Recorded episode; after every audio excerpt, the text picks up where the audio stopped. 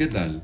Hoy es martes 6 de diciembre y esto es Palos Vienen, el podcast de derechos humanos de Diario de Cuba. Palos Vienen, un programa de Diario de Cuba por la defensa de los derechos humanos. Hoy hablaremos sobre la situación de la prisionera política cubana Aymara Nieto Muñoz, a quien siguen negándole la atención médica en la cárcel.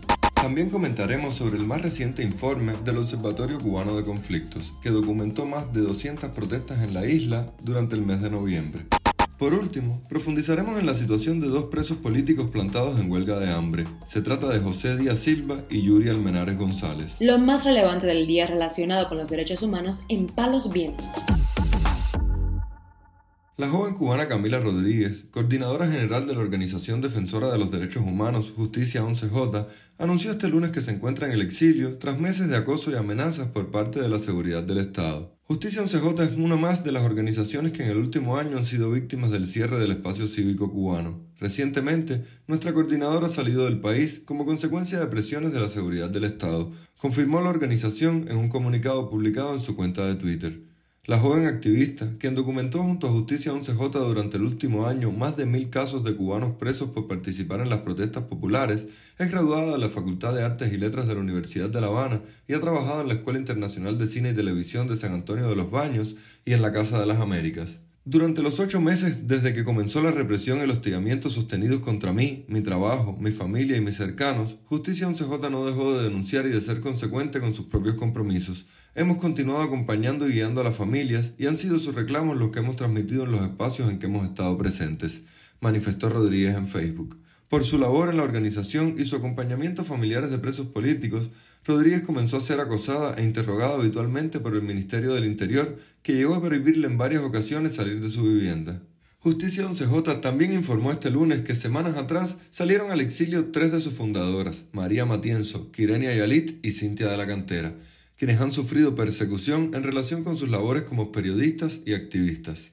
Por otra parte, la presa política Aymara Nieto Muñoz, quien padece de hipertensión, permanece sin atención médica en la cárcel Mujeres de Occidente, ubicada en el Guatao, La Habana, según denunció su esposo, el opositor Ismael Bori Reñí, en declaraciones a Radio Televisión Martí.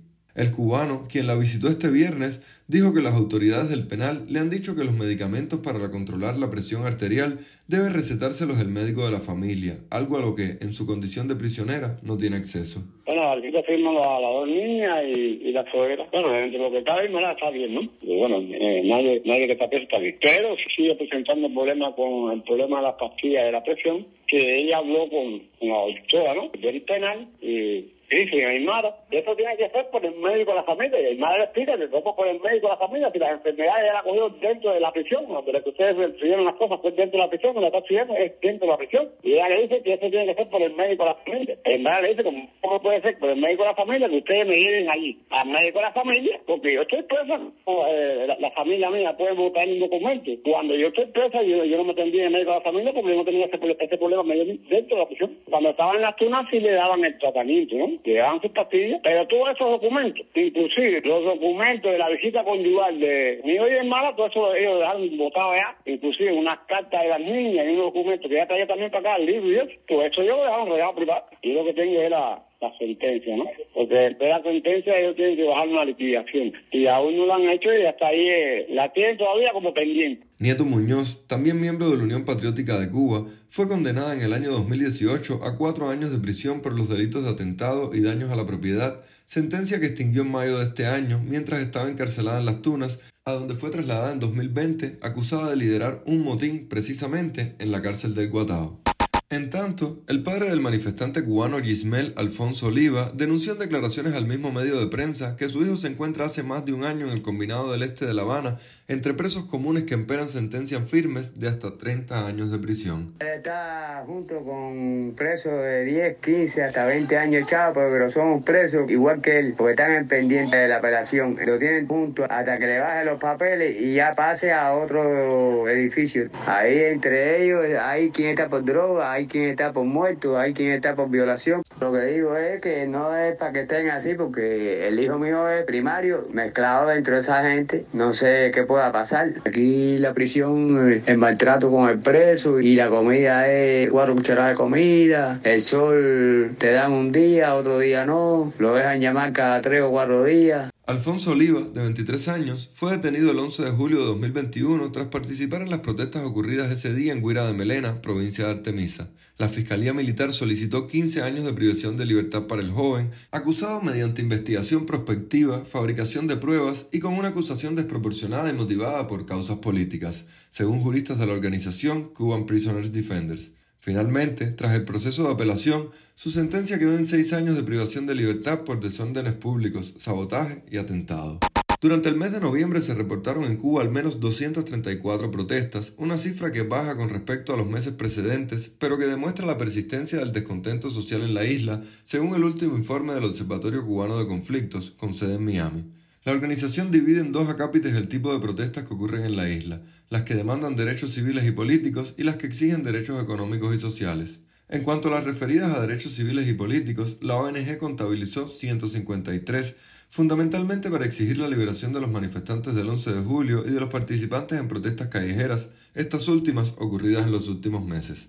En el mes de noviembre, las provincias donde hubo más demostraciones de inconformidad fueron La Habana con 107, Santiago de Cuba con 62 y Holguín con 45. Desde que el Observatorio Cubano de Conflictos lleva registros, el mes de octubre mostró el pico más alto de protestas con 589. Debido a que el país atraviesa la peor crisis económica de los últimos 30 años, agravada por la pandemia del COVID-19 y las fallidas políticas del régimen, el número de las protestas en la isla desde el mes de abril del año actual no baja de 200 como promedio.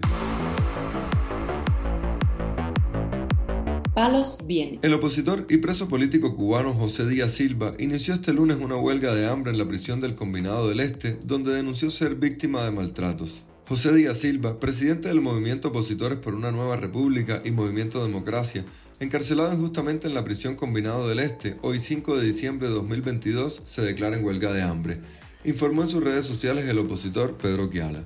En los comentarios a la publicación, la esposa de Díaz Silva, Lourdes Esquivel, afirmó que el posible motivo de esta huelga de hambre por parte del preso político se debe a que le han negado las visitas una y otra vez. De hecho, la propia Esquivel dijo que lleva más de dos meses sin poder ver a su esposo, quien sigue sufriendo de serias enfermedades en la prisión habanera. Hace solo unos días, Esquivel denunció que el opositor se encontraba recluido en una celda de castigo y presentando serios dolores en los riñones, pero como suele suceder con los presos políticos, tampoco estaba recibiendo asistencia médica.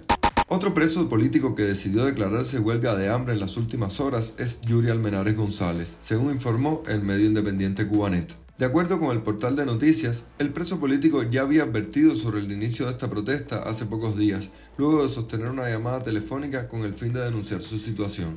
Almenares González, encarcelado en el Combinado del Este, habría iniciado la huelga de hambre al enterarse de la condena que solicitan para él, de 7 años de privación de libertad.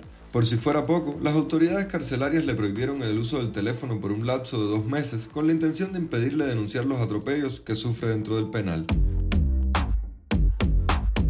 Palos Vienen, un podcast de derechos humanos de Diario de Cuba con la producción y conducción de Mario Luis Reyes. Muchas gracias por acompañarnos este martes en Palos Vienen, el podcast de derechos humanos de Diario de Cuba. Pueden escucharnos en DDC Radio, Spotify, Google Podcast, Apple Podcast, Telegram y SoundCloud. Yo soy Mario Luis Reyes, mañana regresamos con más información.